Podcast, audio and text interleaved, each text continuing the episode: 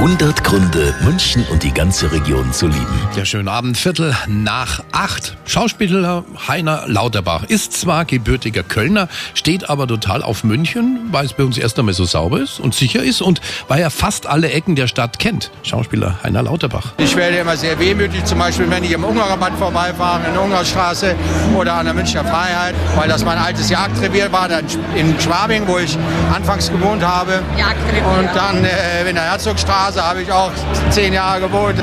Und dann hier auch im Lehmerplatz habe ich mal Theater gespielt zum Beispiel. Es gibt wenig Stellen in München, wo mich nicht irgendeine Wehmut überfällt. Ja, haben Sie es gerade gehört? Jagdrevier. Wahrscheinlich auch wegen ein paar Liebschaften hier in der Landeshauptstadt. Wir haben ja auch die schönsten Mädels hier. Drum würde ich persönlich, ich würde ja niemals, aber niemals wegziehen. 100 Gründe, München und die ganze Region zu lieben. Eine Liebeserklärung an die schönste Stadt und die schönste Region der Welt.